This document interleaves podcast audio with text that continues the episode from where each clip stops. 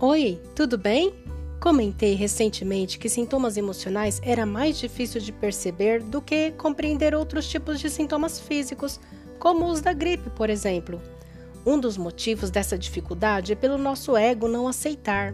Expliquei também que essa aceitação nos permite compreender melhor o que realmente se está sentindo já entendemos também que não temos controle sobre os sintomas, mas se percebermos, é possível ver formas adequadas de como lidar.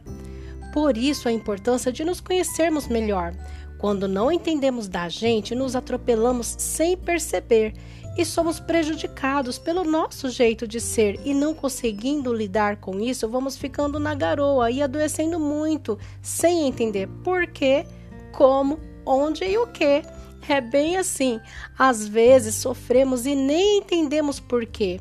Complicado, né? Vai entender a gente se nem a gente mesmo entende. Nossa, acho que estou confundindo mais. Enfim, continuando o tema sobre autoconhecimento, em breve falaremos sobre outras partes de nós que são os sabotadores. Assim como cada um tem seu temperamento, Cada um também tem outros vários aspectos que nos regem. É importante compreender para sabermos lidar com a gente mesmo. Mas primeiro, precisaremos compreender melhor um outro assunto. Você sabe o que é sabotagem? Sabotagem é quando de forma proposital danificamos alguma coisa. Por exemplo, se eu sabotar alguém, eu vou fazer alguma coisa de propósito para prejudicar essa pessoa. Autossabotagem é quando eu faço algo de propósito para prejudicar eu mesma. Agora, eu sei que em sã consciência eu jamais faria isso. Eu jamais faria algo para me prejudicar. Mas se a minha consciência não estiver sã, se a minha mente estiver adoecida, é provável que eu me sabote sem me dar conta disso.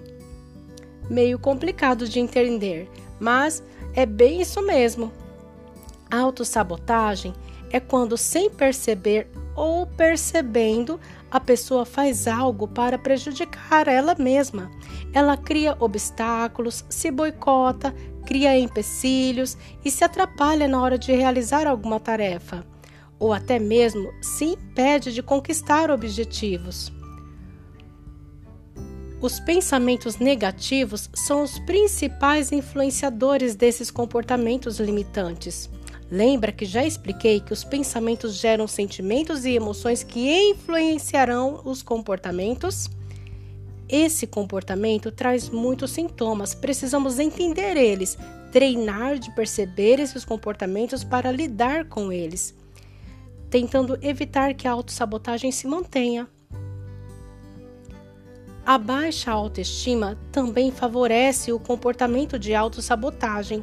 Lembra quando eu expliquei sobre esse tema também? Expliquei várias vezes sobre alguns comportamentos que as pessoas têm e não percebem que têm. Há um ciclo que mantém a autossabotagem, começa pela culpa. Por exemplo, a pessoa pode até perceber a autossabotagem e se culpar por isso. Na sequência vem a cobrança.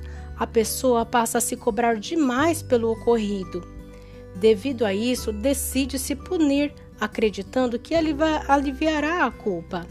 Essa punição é a ocorrência de uma nova autossabotagem. E de novo a pessoa percebe, se culpa, se cobra, se pune e continua esse ciclo se sabotando. A autossabotagem raramente é percebida. Dificilmente alguém percebe essa dinâmica de se culpar, se cobrar, se punir e se sabotar. Por vários motivos, vários fatores, mantemos a autossabotagem. Dependendo da personalidade, do temperamento, da história da pessoa, isso pode se agravar, tendo a necessidade de acompanhamento psicológico para compreender melhor de como ocorre essa dinâmica, por que ocorre, compreendendo desde a raiz do problema para ter uma intervenção adequada nesse processo. Vamos compreender alguns exemplos de autossabotagem.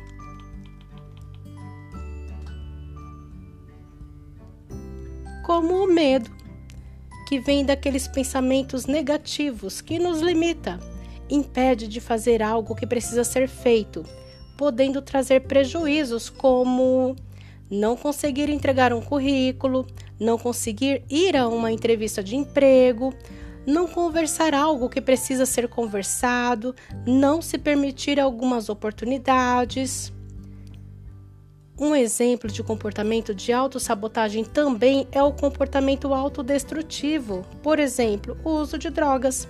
Desde criança se entende que faz mal e traz vários prejuízos.